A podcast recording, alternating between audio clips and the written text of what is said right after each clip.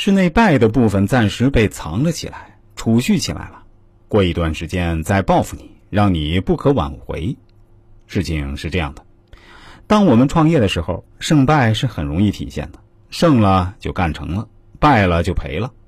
但是，当一个事业起来之后，你做出了一个关键的错误决策，你的市场可能还在增长，等到市场真的掉下来了，你可能还不认为自己是错的，认为是产品生命周期到了。我们接下来继续讲述：千难万难，判断最难。你能带多少兵，就是你有多强的管理能力。原文是这样说的：“使众寡之用者胜，知胜五道的第二条。”使众寡之用者胜，知道兵多兵少怎么用的人能胜。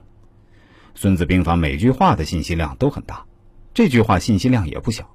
使众寡之用，就是能带兵，能带队伍。概括说以下三个方面：一是知道需要用多少兵。秦王要灭楚，朝廷开会问需要多少兵马，王翦认为非六十万不可。李信则说：“只要二十万人就可以打败楚国。”秦王当然喜欢李信，认为王翦老不堪用，便派李信和蒙恬率兵二十万南下伐楚。结果打得大败啊，七个都尉被斩，成为秦军少有的大败仗。秦王赶紧去给王翦赔礼道歉，请他出山。王翦的条件还是六十万兵。王翦率军到了楚国驻扎下来，营门一关，也不出战。每天就是开运动会、搞体育比赛，他兵多，楚军也没法来攻，就这么耗了一年，楚军熬不住，开始频频调动。楚军一调动就露出破绽，他就挥师出击，一举灭了楚国。匈奴单于冒毒写信轻薄吕后，吕后大怒，想发兵讨伐。樊哙发表激情演说：“给我十万兵马，横扫匈奴！”大家都附和要打。季布大喝道：“樊哙可斩也！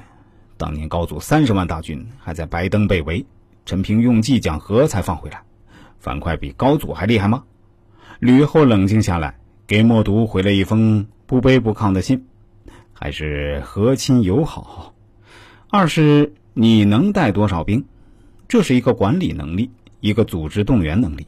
你能带一个班、一个排，还是一个团、一个军呢？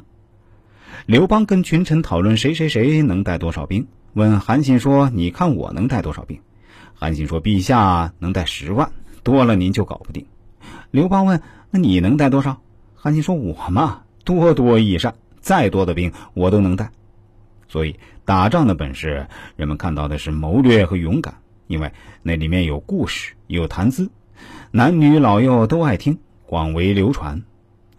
而还有一个不为人们挂在嘴边的是组织动员和管理，管理的事儿讲起来枯燥，人们听不懂，也不爱听。